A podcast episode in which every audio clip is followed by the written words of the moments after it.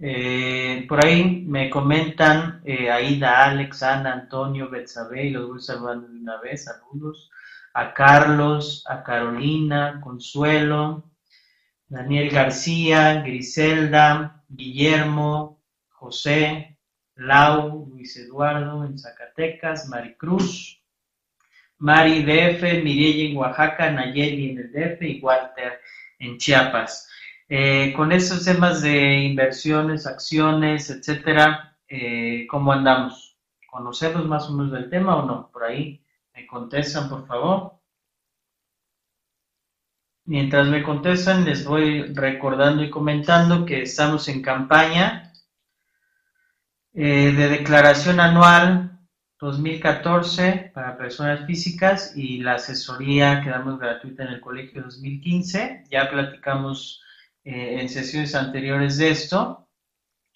Y eh, la idea es que todos los que sean socios y aunque no sean socios y les interese participar como profesionistas de la contaduría pública, en el servicio social eh, del colegio y quieren estar participando en, estas situaciones, lo que hacemos es dar asesoría eh, gratuita, orientación básicamente, y ayudar a, algunas personas a presentar su declaración correctamente para que obtengan su devolución de impuestos, o una persona que por ahí no está muy, muy orientada en cómo debe cumplir sus obligaciones, eh, darles la orientación, darles el apoyo. Entonces, eh, ya hay muchos que están inscritos en esto y hemos enviado algunas asesorías ya a varias partes de la República. Entonces, si quieren participar, por favor nos mandan un mensaje, un correo, en Twitter o por correo o en el Facebook, donde, donde ustedes quieran, y les hacemos llegar, en caso de tener por ahí, alguna, alguna asesoría para que puedan apoyar como servicio,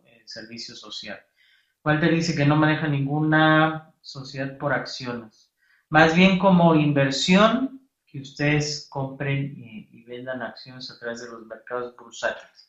¿Y por qué vamos a hablar de esto? Pues resulta que está de moda la noticia de Grupo Radio Centro, que entró a la licitación de la cadena de televisión, puso 400 y tantos millones de pesos, ofertó una cantidad extraorbitante de dinero eh, para que le dieran la licitación. Ganó la licitación, se la dieron y resulta que no tiene el dinero para pagar. No pagó y perdió los 400 millones de pesos. Ahora, eh, las noticias del, viernes pasado, ya que se supo que no pagó, eh, un poquito antes de que supiera, cuando no había pagado, y de ayer lunes, bueno, que las acciones del Grupo Radio Centro se cayeron más del 20% en esos dos días. Por ahí cerca del 5% el viernes y más del 18% el día de ayer. Y les doy el dato del día de hoy, van abajo hoy otro 13.89%. Entonces, 18 eh, más 5, 23 más o menos, y ahora súmenle otros 13, ¿no? 36% en tres días. Bueno, pero vamos a ponerle, eso es lo único que dicen los periódicos, pero vamos a ponerle un poquito contexto eh, a esto a través sobre todo de ese tema que estamos hablando de bursatilidad de una acción. Es decir, ustedes pudieron realmente haberse beneficiado o, eh, de estos movimientos, cómo pudieron haber invertido o pudieron haber hecho eh, de acuerdo a la bursatilidad que tiene una acción como la de Radio Centro. Y ahorita vemos qué significa esto de bursatilidad. Eh, pero bueno, eso de perdió veintitantos por ciento y ahorita ya en el treinta y tantos por ciento, bueno, vamos a ponerle contexto. Eh, ¿Qué es entonces esto de bursatilidad? en lo general estamos hablando del grado de liquidez que tiene una acción. Eh, comúnmente las acciones las clasifican como de alta bursatilidad, de media bursatilidad, de baja bursatilidad, incluso les llegan a decir de mínima o inexistente bursatilidad o liquidez. La liquidez de una acción se determina a partir de los volúmenes operados, es decir, el número de operaciones de compra y venta que tienen las acciones, cuántas acciones se intercambiaron, eh, cruces también y demás, es decir, el movimiento que tiene una acción durante eh, un periodo. En síntesis, es, eh, se trata de la facilidad que tiene un inversionista para comprar o para vender un título al valor justo del mercado. Es muy importante. Eh, ¿Qué es el valor, valor justo del mercado? Ahorita vemos más o menos qué, vamos a entender por eso, ¿no? Pero la facilidad que tenemos de comprar o vender una acción a lo que consideremos un valor justo del mercado. ¿Cuáles son, por ejemplo, acciones de alta bursatilidad en la Bolsa Mexicana de Valores? Eh, por ejemplo, América Móvil, América Móvil que es el CEL. Eh, estos son datos que estoy poniendo de lo que se operó el día de ayer, no son promedios de ningún periodo ni nada por el estilo, simplemente como dato eh, para que vean la diferencia entre una cosa y otra, los movimientos que tuvieron las, las acciones el día de ayer, ¿no? Son datos frescos de, lo que pasó ayer en la Bolsa Mexicana de Valores. Pues, por ejemplo, América Móvil, ayer alrededor de 54 millones de acciones. ¿Ok? Vamos a, empezar a poner contexto alrededor de estos números. Eh, NAFTRA, que ese es un ETF, un título que lo que hace es replicar al IPC. Es decir, si yo quiero estar invertido en el IPC, yo quiero tener los mismos rendimientos que tenga el IPC, si el IPC en un año subió 2%, pues yo voy a ganar 2%. Si bajó 2%, voy a perder 2%. Me meto completo eso, compro ese título. 40 millones de títulos se operaron el día de ayer. Cemex, como ven, estamos hablando de América Móvil, Cemex, dos de las empresas más grandes que tenemos en México, 19 eh, millones de acciones. Eh, Walmex, que es Walmart de México, 12 millones de acciones. Estos son las acciones de alta bursatilidad y hay, y hay otras 5 o 6 eh, que manejan volúmenes muy importantes como estas que, estamos mencionando. ¿no?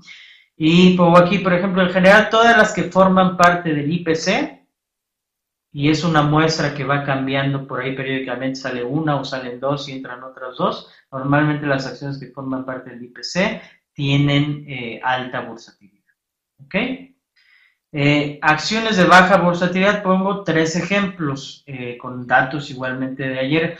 Grupo eh, o Radiocentro, Grupo Radiocentro, ¿cuántas acciones se operaron ayer con ese periódico, eso que leímos en los periódicos, se cayó 18.18% la acción de Radiocentro? Le preguntaba, por ejemplo, ayer que, estábamos escuchando la noticia en el radio a la licenciada Castañeda, y me fijé, digo, bueno, ¿y cuánto significa esto en pesos o cuánto se movió en pesos? Y dije, a ver, ¿tú cuánto piensas que se movió eh, en pesos? Es decir, ¿cuánto en pesos más o menos crees que se haya operado de grupo eh, Radiocentro con esta caída del 18%? y no sé, pues hablaba de millones, este, de millones, cuánto puede haber sido, ¿no? Para que una acción se caiga al 18%. Eh, bueno, se operaron 411 acciones. Fíjense la diferencia. América Móvil 54 millones de acciones. Grupo Radio Centro 411 acciones. ¿Cuánto representan en pesos esas 411 acciones? Bueno, se, eh, se deben haber operado en, en diferentes precios no saqué eh, ese dato, pero si tomamos el dato de cierre, por ejemplo, que fue 18 pesos, 411 acciones a 18 pesos son 7.400 pesos. Entonces, con 7.400 pesos, Grupo Radio Centro perdió el 18% de su valor. Y el viernes fue lo mismo, ¿eh? creo que fueron 9.000 y tantos pesos, cuando se cayó 5%.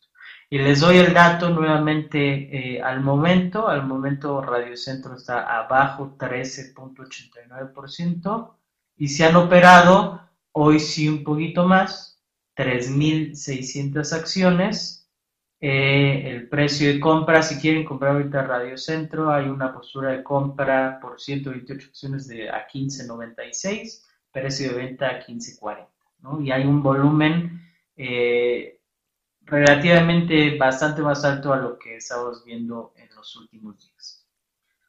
Por ejemplo, ¿no? y ahorita le seguimos poniendo contexto a esto del Grupo Radio Centro.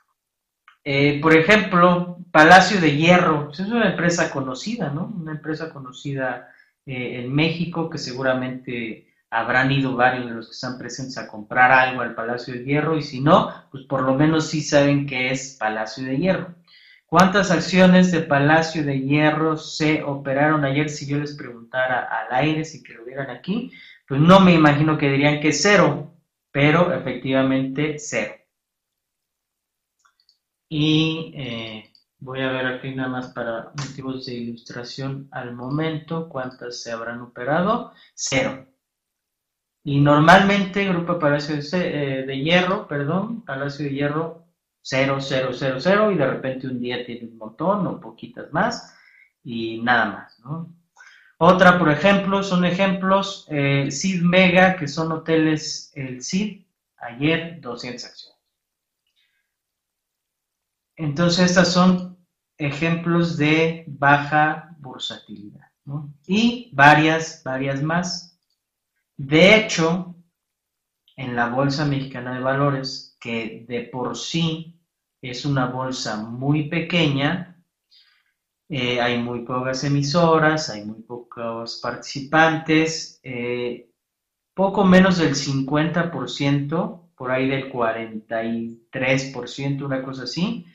Eh, prácticamente la mitad de las emisoras, de todas las empresas que participan en la Bolsa Mexicana de Valores, que se les llama emisoras, prácticamente la mitad son consideradas de baja bursatilidad.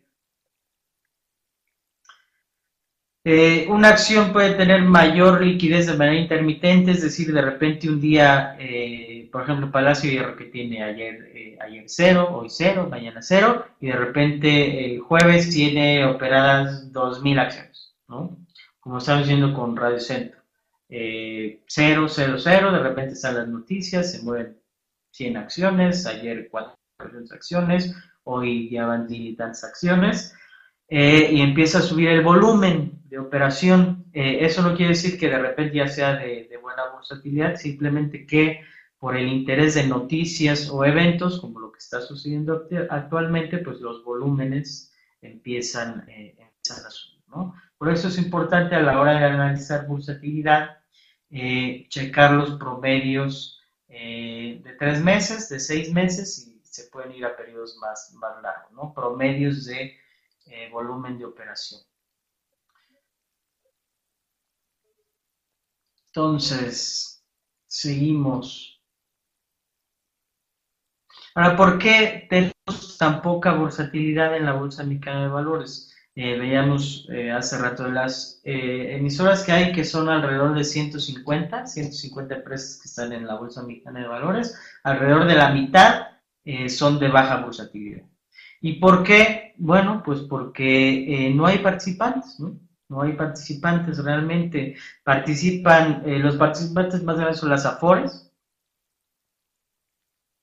los grandes fondos, los inversionistas institucionales, los extranjeros.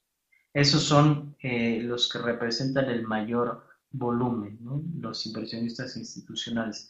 Y lo que se le llama los charales, o el inversionista retail, que son los pequeñitos, esos en México no participan.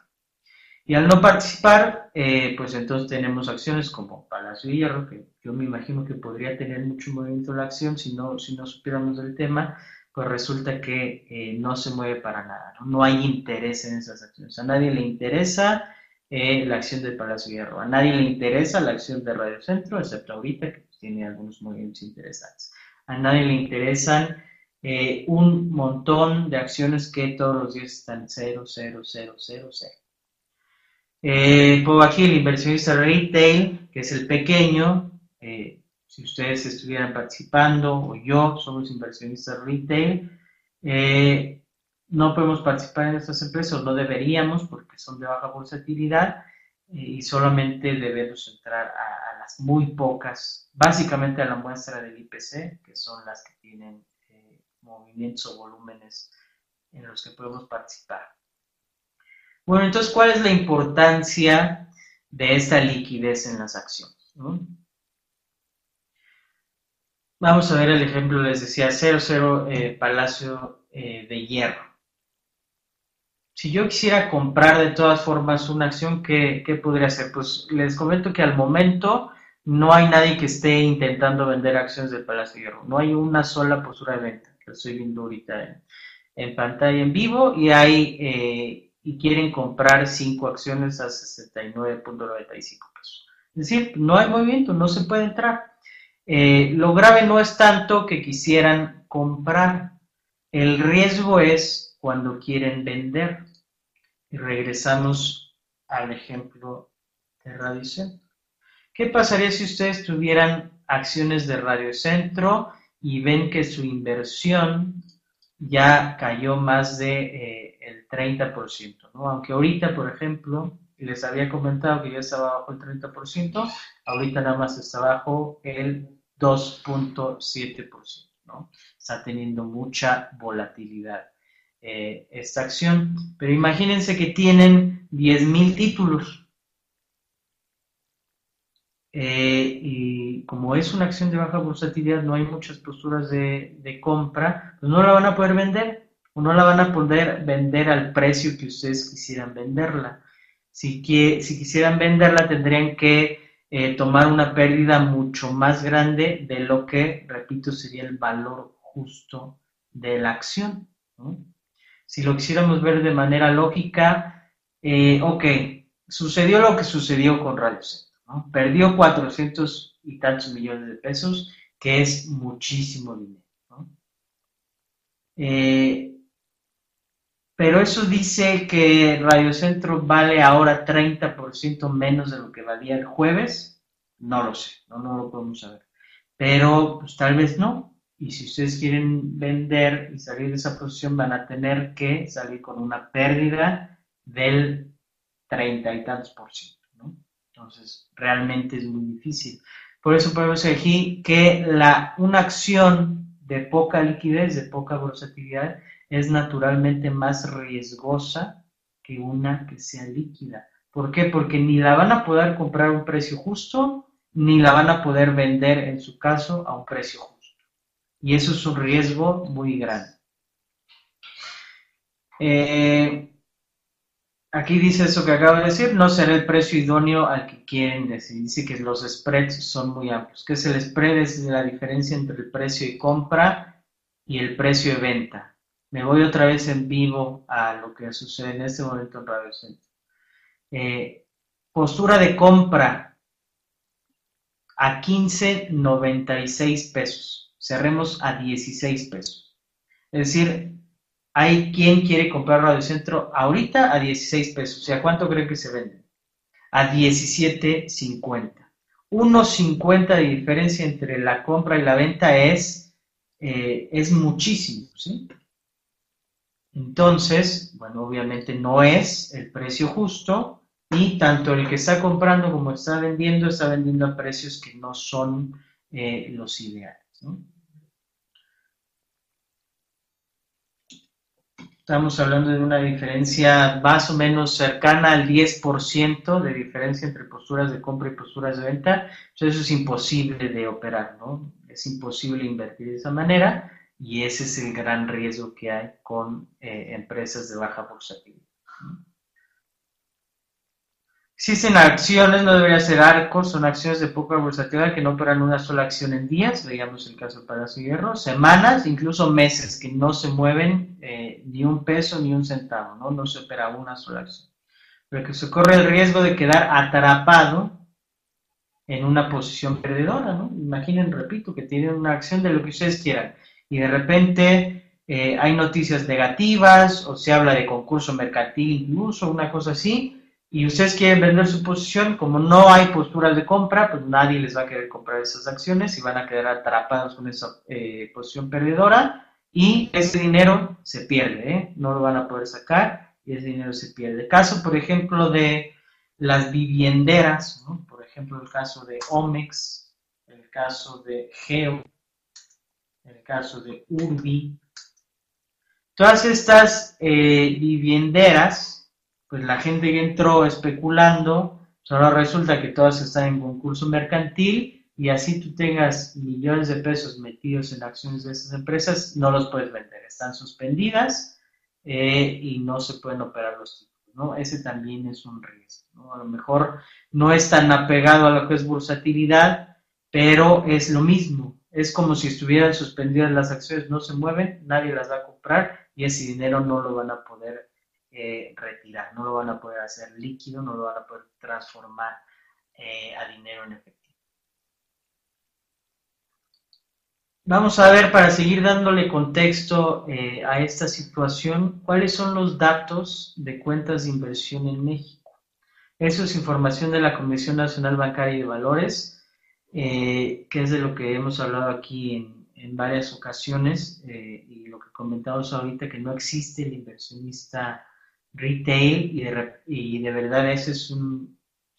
Eh, es muy grave, es muy grave para, para los movimientos financieros, para las inversiones. tenemos por eso una bolsa que es muy poco competitiva, una bolsa donde prácticamente ningún participante pequeño quiere quiere entrar por desconocimiento, la verdad por falta de cultura financiera.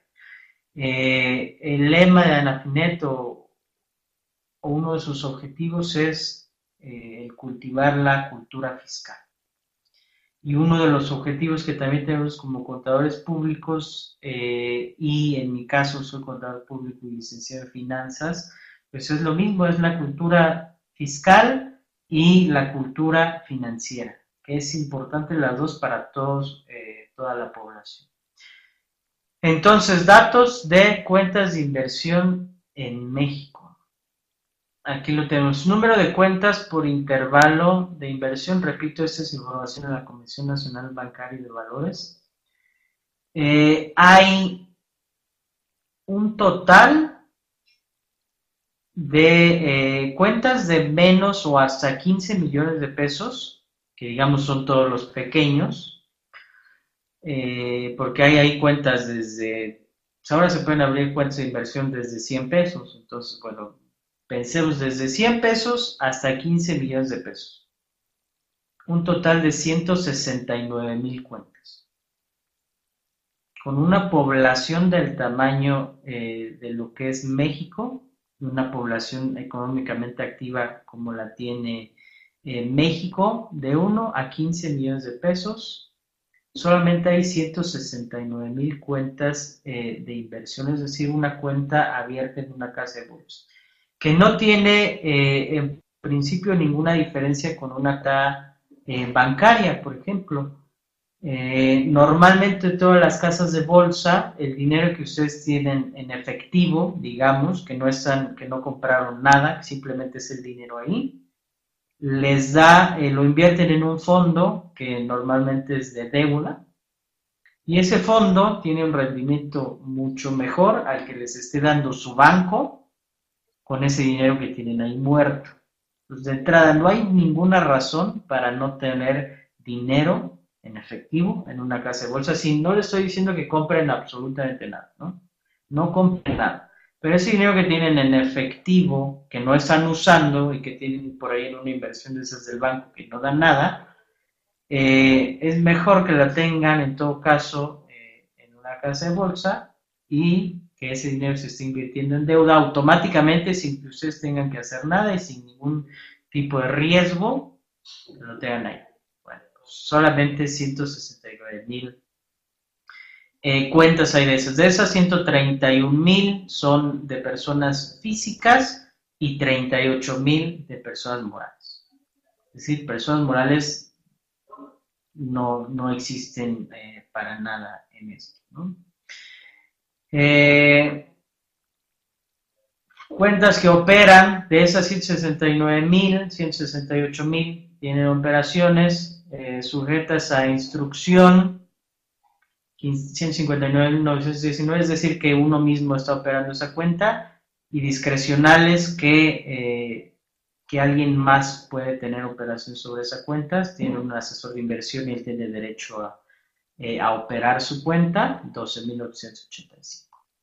Y la mayoría son mexicanas, otras eh, de Estados Unidos 1780, canadienses 168 y otras nacionalidades 4356.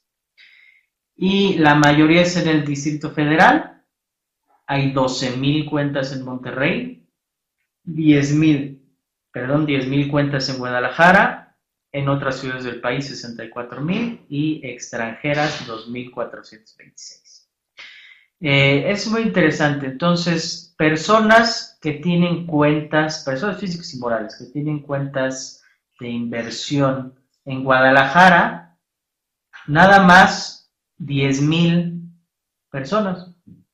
En Guadalajara, que es una de las ciudades con más eh, con más población en el país, solamente 10.000 personas tienen una cuenta de inversión, hablando de 1 a 15 millones de pesos. Aunque si nos vamos a más arriba, pues cada vez es menor, obviamente, porque eh, menos gente tiene más ingresos. Entonces, de, de 15 millones de pesos hasta 50 millones de pesos, en Guadalajara 325 personas. Y podemos hacer, eh, extrapolarlo y decir, a ver, cuántas personas más o menos eh, adineradas que tienen eh, cuentas de inversión ahí en Guadalajara, pues personas que tengan más de 15 millones y menos de 50, hay 325. Porque eso sí, les aseguro que la gente que tiene más de 15 millones de pesos, muy probablemente tiene una cuenta de inversión de algún tipo. Entonces, hay 325 personas en Guadalajara. ¿Cuántas personas que tienen más de 50 millones y hasta 100 millones de pesos? 214. Más de 100 millones y hasta 250 millones, 191. Más de 250 millones y menos de 500 millones de pesos, 315. Y más de 500 millones de pesos, que fíjense cómo sube a 1.350 euros porque prácticamente con esa cantidad de dinero estás obligado a utilizar por lo menos parte del capital que tienes, que es muchísimo si tienes más de 500 millones de pesos, eh, en invertirlo en algún instrumento que, que puedas operar a través de una cuenta en casa de. Entonces es información que a mí me parece muy importante, eh, o por lo menos muy interesante. Eh, y bueno, ahí están los datos, repito, como desde personas físicas y morales, por nivel de, eh, inversiones que tienen, por nacionalidad y por residencia, en el DF, en Monterrey, en Guadalajara, en otras ciudades del país y también en el extranjero. Si se fijan, extranjeros realmente, eh, esos sí son muy poquitos. Eh, hay muy poco incentivo para un extranjero para invertir en México, ¿no? la mayoría invierte en, las acciones más grandes, en las 5 o 6 acciones más grandes, eh, y ya, ¿no? Realmente el, incentivo es poco, ¿no? El mercado es muy pequeño y veíamos la mitad de las acciones ni siquiera se pueden operar, menos con capitales tan grandes, pues no tiene, ningún sentido. Eh, regresamos entonces al caso, caso Radiocentro. Eh, ya lo comentábamos al principio. La acción de Radio Centro ha caído más del 20% en los últimos dos días, hablando de viernes y lunes. Y seguimos por aquí. Ahorita ya no se ha vuelto a mover, sigue abajo 2,78%. Recuerden que estuvo abajo 13% cuando la vimos y debe haber estado abajo tal vez, eh, tal vez más, ¿no? El mínimo del día fue 15.50. Bueno. Eh, sin embargo, la cantidad de acciones operadas y su valor nominal en pesos eh, es muy baja. Decíamos ayer se operaron 7 mil pesos, el viernes 9 mil pesos. Ahorita, damos una, una cuenta, hoy sí ha habido más movimiento. No sé cuál ha sido el precio promedio, pero digamos que 16 pesos o más para hacer. Hoy sí han habido a lo mejor 200 mil pesos que se han operado en Radio que es muy poquito de todas formas, pero bueno, comparado con 7 mil pesos de ayer, 9 mil pesos el viernes, hoy sí podemos decir que hubo volumen, ¿no? Hoy por fin, si tenían una, una posición más o menos eh, no sé, 10 mil pesos hasta a lo mejor 50 mil pesos, pudieron haber tomado su pérdida y olvidarse de Radio Centro, ¿no? Con una pérdida grandísima, pero bueno, pudieron haber salido. Ni ayer, ni el viernes, quién sabe si mañana. Y por ahí también eh, les comento que eh, también este volumen se debe, y aquí estoy simplemente especulando, pero se empiezan a escuchar rumores con respecto a Radio Centro que dicen lo siguiente, y ese es puro chisme, ¿eh? no, no vayan a hacer caso de nada que digo y tengo que hacer el aviso legal y el disclaimer que nada de lo que se diga aquí se puede considerar como recomendación de compra ¿no? porque por ahí ya eh, llegan avisos y si está recomendando pues es ilegal y demás, entonces bueno, hay que hacer nuestro aviso. Eh, entonces, el chisme, ¿cuál es el chisme? Están diciendo, y esto lo, empiezan a compartir en las redes sociales de inversión y se empieza a hablar entre, entre colegas y, analistas de casas de bolsa y demás. Bueno, lo que empiezan a decir es que eh, el Grupo Radio Centro perdió los 400 millones de pesos, ¿no? Ya se los quitaron, ok.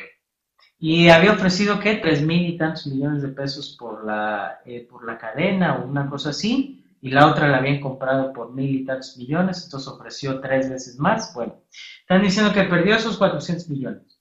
Pero, ¿qué va a pasar? Que van a hacer otra, eh, otra licitación, y como realmente a nadie le interesa más que a Radio Centro y a un par más, que otro se bajó y ya nada más quedaba otra empresa, eh, que, en teoría la volvería a ganar Radio Centro, pero ahora en, lugar de ofrecer tres mil y tantos, va a ofrecer mil y tantos, más los 400 que ya perdió, y entonces va a acabar pagando dos mil X millones de pesos y se va a ahorrar mil millones de pesos. Y entonces hay gente que empieza a comprar, ¿no? Porque si cayó por eso, pues entonces ya ahorrándose mil millones de pesos, ahorita cae porque pierde 400 millones y si en lugar de perder 400 millones ya se ahorró, eh, lo vamos al revés, ya se ahorró mil millones de lo que había ofertado a lo que va a finalmente eh, a darle, pues entonces mucha gente piensa que es una buena jugada y empieza a comprar. Aunque repito, son puros chismes. Eh, no sabemos realmente que eso se pueda dar o no. habría, supongo, mucha crítica al eh, al Instituto de Telecomunicaciones, pero bueno, en ese país todo puede pasar y bueno, ese es chisme, ¿no? Y entonces ya venimos de una operación de 7 mil pesos a un poco, como algo así como 200 mil pesos, ¿no? Y si vemos que el volumen empieza a subir en Radio Centro, significa que los, los chismes por ahí empiezan a, a proliferar y bueno, hay mucha gente que se empieza a entusiasmar. Y también puede ser, aunque no habían sido hasta ayer, la gente de Radio Centro había dicho que no se habían metido para nada a operar las acciones, también puede ser que ellos mismos se estén comprando, ¿no? Aunque eso se, tendría en todo caso que eh, reportar a la Bolsa Mexicana de Valores. Pero bueno, esa es la, especulación alrededor de eso, ¿no? Eh, repito, no quiero ser repetitivo, pero bueno, el día de hoy, viendo el caso en concreto, el día de ayer se operaron un total de 411 acciones a un precio de 18 pesos. Estoy hablando del precio de cierre, probablemente se pudieron vender a, otros precios. Eh, no lo revisé, con una caída del 18%. Pero esa caída del 18% fue con 7 mil pesos, literal. 7 mil pesos tiraron la acción 18%. Eh, y aunque muchos quisieran salir de esa acción, no hay nadie que les quiera comprar, ¿no? O les quieren comprar. Imagínense que ustedes dicen, bueno, ya, me voy con el veintitantos por ciento de pérdida a 18 pesos. ¿Pueden venderla a 18 pesos? No. Como les comento, la postura de compra ahorita es de 15.96. Entonces, si quieres vender es a 15.96. No hay nadie en este momento que te quiera comprar eh, a otro precio. Y entonces esa pérdida de 20% ya se convierte en 30 y tantos esa es la idea o eh, lo que tenemos que, el riesgo que tenemos que, ver en cuanto a acciones de baja bursatilidad. El quedarse atrapado en esto es el problema y el riesgo en el que estamos incurriendo. Ese es básicamente a lo que queríamos llegar, ese es eh, la idea, el objetivo de la charla es esta. Si van a invertir, si se quieren empezar a meter en inversiones ojo con lo que estén comprando, revisen que sean acciones de, por lo menos de media bursatilidad, porque supongo que no van a estar operando muchos millones de pesos, son posturas relativamente pequeñas, no van a tener ningún problema en comprar y cuando quieran vender, en vender. Y entonces van a comprar y vender a precio justo y van a tomar las utilidades que ustedes necesiten y quieran y van a tomar las pérdidas que ustedes necesiten y quieran. No, no van a tomar ningún riesgo adicional. Eh, listo. Eh, como quedan eh, algunos minutos, quisiera compartirles nada más, que viéramos algo de los índices accionarios y las oportunidades de inversión que podríamos tener. Repito, sin ningún, ninguna intención de hacerles recomendaciones de ningún tipo, simplemente para que vayamos conociendo los mercados, porque ustedes tienen la amabilidad y les agradezco mucho de tomarme en cuenta para preguntarme eh, en Twitter, en Facebook, por correo electrónico, que les comente un poco más de estos temas, que qué pasa con el petróleo, que qué pasa con el dólar, que qué pasa con esto y con lo otro. Y bueno, con todo gusto me gustaría compartirlo eh, en ese momento y sobre todo porque sé que no estamos eh, la mayoría metidos en estos temas, ¿no? Leo un poquito de comentarios. Desde la Anafinet tuitean, Anafinet los leerán. Está por allá Plati en la Universidad Autónoma de Sinaloa. Eh, entonces, bueno, para allá, para que los estudiantes se entusiasmen con, con el trabajo que hacemos por acá.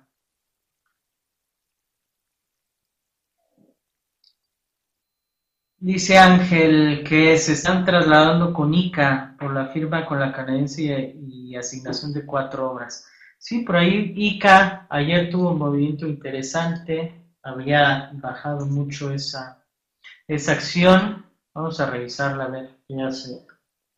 ¿Qué hace ICA al momento? Empresas ICA.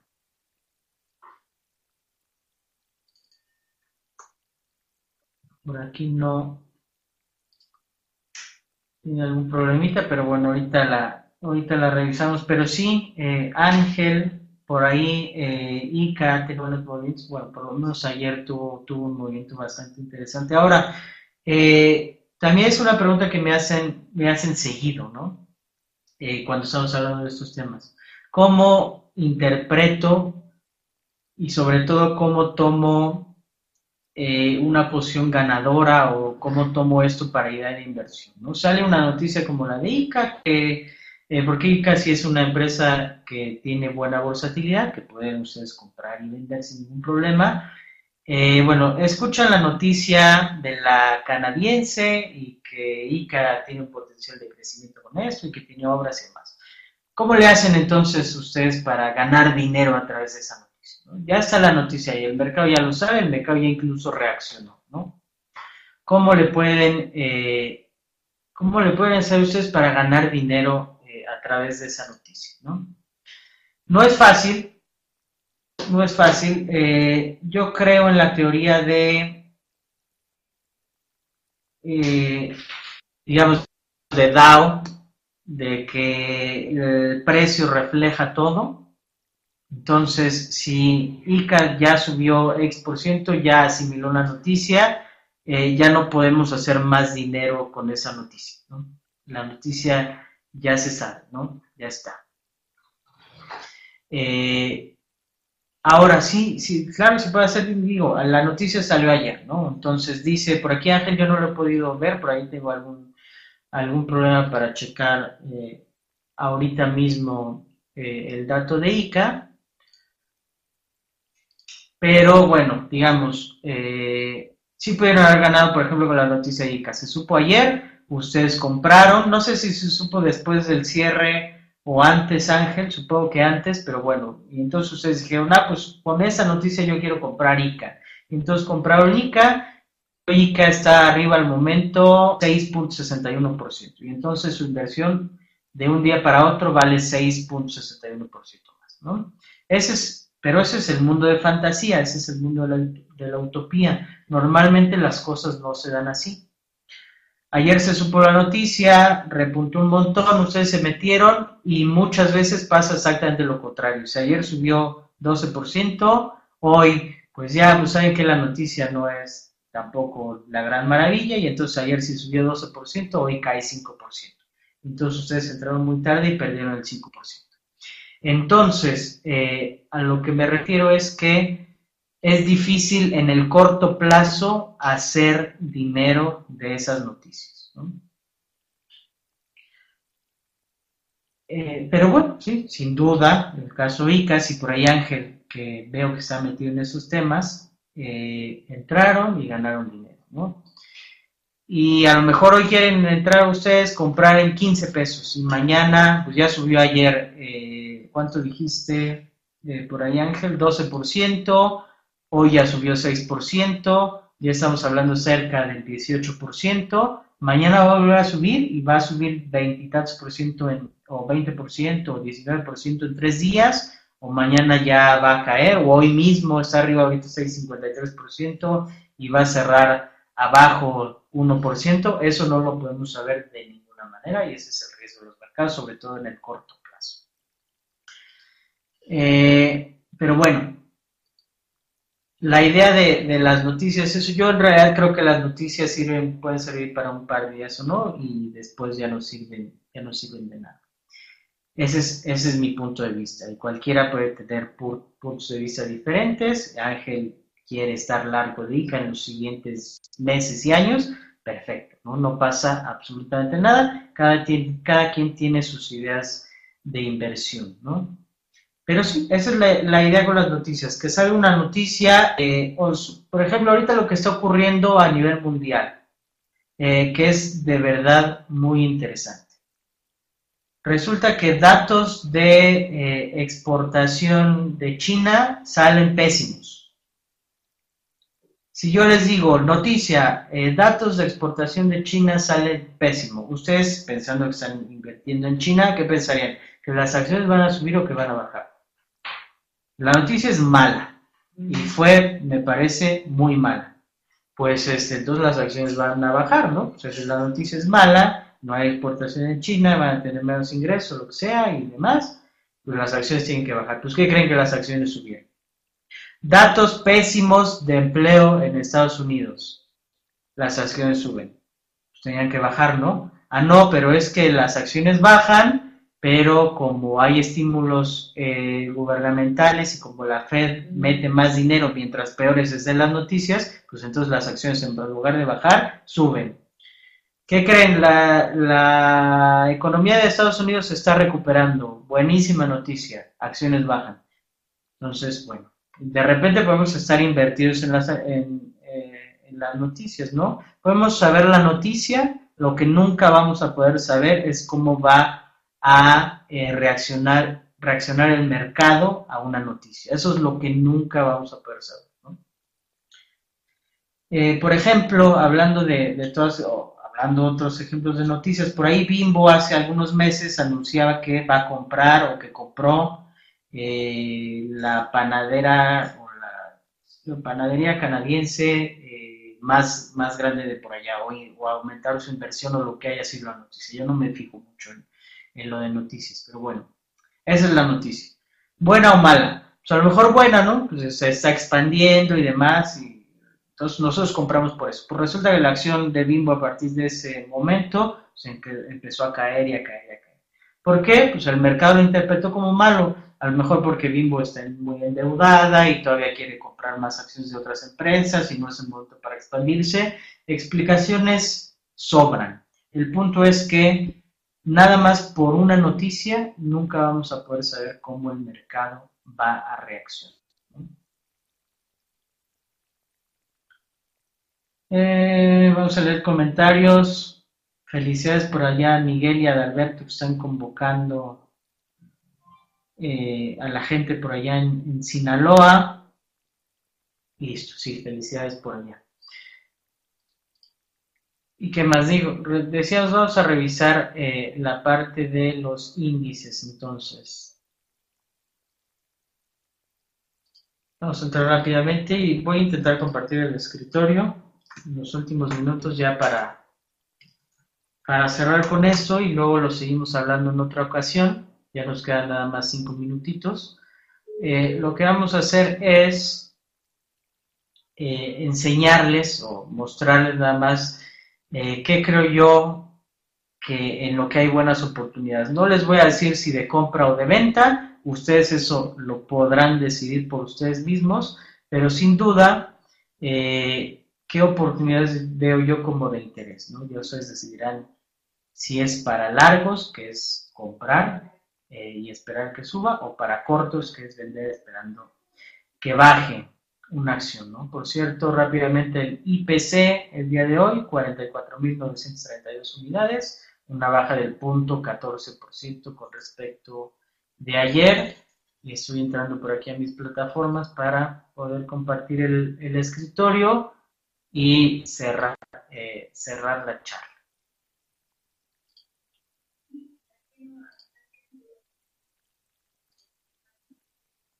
Denme un segundito para configurar por aquí las cosas.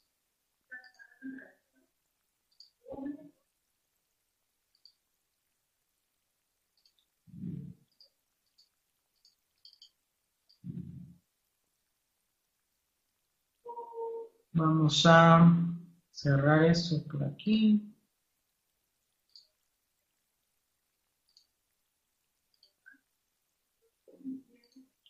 Y ver algunas, algunas cosillas.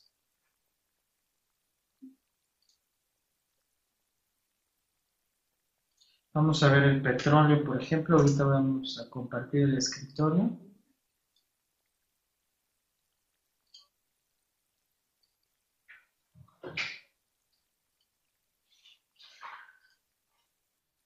Vamos a compartir. Entonces, por ahí me informan en, cuanto lo estén viendo. En teoría estamos viendo la, pantalla. Por ahí me confirman si sí o si no. Y les enseñamos un, par de cositas, ¿no? Ya se ve. Ok, perfecto. Entonces, por ejemplo, acá estamos en una cuenta eh, de un broker eh, gringo, estadounidense. Es una cuenta de prueba, nomás para, para mostrarles los datos por ejemplo, el, petróleo, ¿no? Y por ahí hay algunas raíces, algunas cosas, las vamos a quitar, no tienen, para el caso de ahorita no tienen mayor, mayor significado para ustedes. Vamos a quitar todo, todo eso, eso es una gráfica sencilla, o de lo que estamos viendo que es el, el petróleo. Y vamos a quitar todos estos dibujos, listo. Ese es el precio del petróleo eh, en un año. Entonces vemos que en junio, y esto ya lo sabemos porque bueno, es una, noticia que le impacta mucho a México, el, el precio del petróleo en junio del año pasado estaba en un máximo o estuvo en un máximo de 107 dólares. Hoy, el día de hoy, está en 53.38 dólares y eh, tuvo hasta hace un par de semanas un mínimo en 42 dólares, ¿no? De 100 a 50, pues es una pérdida del 50% del valor. Eh, como les digo, la decisión es de ustedes si piensan que el petróleo sigue bajando o de aquí va nuevamente para arriba, o bueno, en todo caso que se queda ya por ahí de los 50 dólares, ¿no?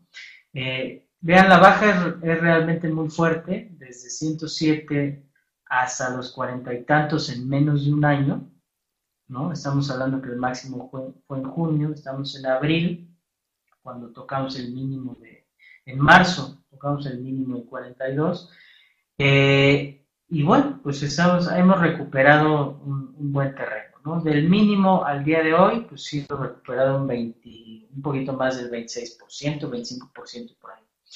Eh, el petróleo ha sido la mejor o peor inversión, depende de cómo lo hayan tomado, de, eh, del último año, ¿no? Con mucho volumen, con eh, mucho movimiento, mucha volatilidad, lo que quiere decir que ha habido muchas oportunidades en el petróleo, ¿no?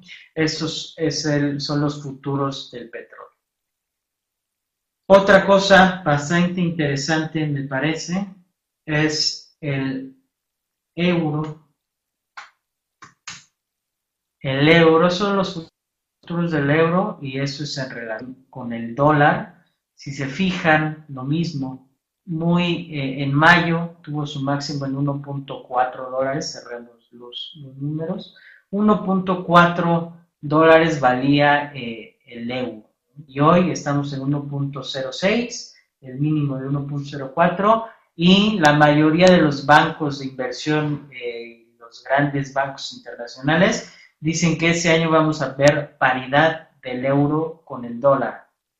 Eso es decir que un dólar es igual a un euro, que valen exactamente lo mismo, incluso que nos podemos ir por debajo, que el euro valga menos que el dólar. Y es exactamente lo mismo, hemos tenido una caída muy, muy fuerte en el último año del euro y decisión de ustedes siempre si creen que a partir de ese momento o a partir de eh, ese año el euro repunta y regresa más bien hacia los niveles que tiene el año pasado, o si de verdad vamos a ver el euro por debajo incluso eh, del dólar. Ahora, esta es una gráfica de un año, y lo que es interesante del euro, en mi opinión, si vemos esto, pues decimos, bueno, está en lo más bajo, ¿no? Eh, probablemente si nos dejamos ver por este visual, pues bueno, estamos en lo más bajo, pues probablemente a lo mejor decimos que por eso.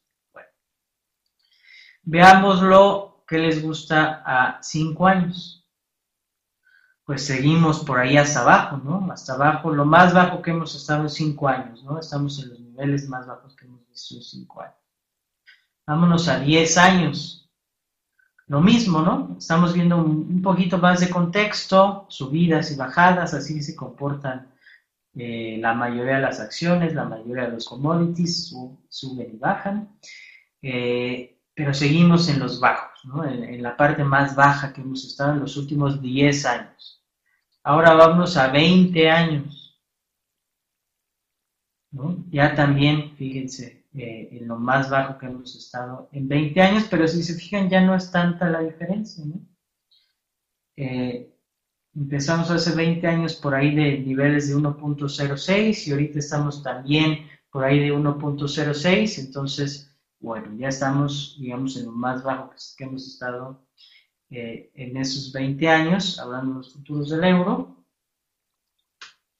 Pero si nos vamos al precio spot euro dólar, fíjense, hace 20, no se fijen ahí en los, dibujitos, pero en el año 2000 estaba por debajo el euro del dólar y para llegar a esos niveles todavía le faltaría le faltaría un buen pedazo. ese es contexto en el euro y dólar. Si lo vemos un año, estamos hasta abajo. Si lo vemos a 20 años, pues igual y todavía nos falta por bajar. Pero la decisión, repito, es de ustedes. Por ahí estas dos cosas. Si queremos ver el dólar en relación al peso, que por ahí mucho, mucha discusión, ¿no? del dólar, que si sube, que si baja en relación al peso, Estamos otra vez ya cerca de, los máximos, aunque hoy un movimiento fuerte a la baja, pero bueno, seguimos otra vez por arriba de los 15, ya habíamos bajado de los 15, otra vez estamos por arriba de los 15, el máximo histórico, se rompió el máximo histórico hace, eh, que fue eh, a inicios de marzo, pues bueno, también hay buenas oportunidades por ahí en el dólar, Y cerramos, voy a cerrar ya ya todo esto, nada más como, como comentarios. Entonces yo creo que esas son de las mejores oportunidades que hay. En el dólar seguimos eh, y con oportunidades en el petróleo. Hay gente que dice que el petróleo se va a 20 dólares, hay gente que dice que va a regresar a 100 dólares. La mejor opinión siempre eh, y el mejor análisis es el que haga cada uno de todos estos temas, pero de que hay oportunidades importantísimas tanto en el dólar como en el euro, ya sea el dólar en relación al peso o al euro o a cualquier otra moneda, eh, en el euro y en el petróleo. Y en general, la mayoría de los índices internacionales, Europa, China, eh, Estados Unidos, estamos cerca de máximos eh, históricos. En Estados Unidos prácticamente estamos en máximos históricos, Eh, en bolsas como la de Londres estamos en máximos. En Japón regresó a estar en niveles que no había estado durante muchos, muchos, muchos años. Y eso hay quien lo ve como muy positivo y quiere estar invertido en Asia y hay quien lo ve como muy negativo porque ya estamos otra vez hasta el tope y es oportunidad para irnos para abajo. Repito, por eso hay mercados, porque hay posiciones todo el tiempo de compra y opiniones encontradas y distintas. Pero bueno, esas son las oportunidades más importantes que veo. Eh, y los dejo, ya me extendí un poquito más. Y eh, nos vemos la próxima semana comentando algún otro tema. No sé si está por ahí eh, Marco Elguín, pero bueno, yo ya le tomé un poquito de su tiempo. Nos seguimos en redes sociales y nos estamos viendo por acá. Muchos saludos a todos y nos vemos la próxima.